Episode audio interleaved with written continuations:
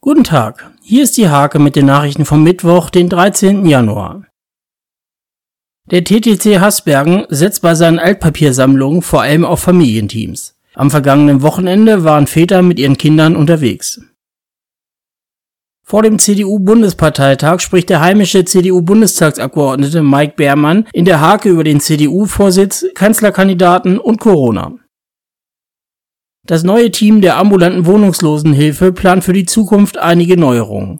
Es soll unter anderem ein spezielles Angebot geben, das sich ausschließlich an wohnungslose Frauen richtet. Rainer Drees bezeichnet den Landkreis Nienburg als Darts Hochburg. Der Gründer der Nienburger Dartliga freut sich über die Entwicklung des Sports in Deutschland. Am Samstag wird die Landesmeisterschaft im E-Football ausgetragen. Für die beiden Kreisteams geht es dabei gegen 64 weitere Mannschaften, die jeweils aus drei Spielern bestehen.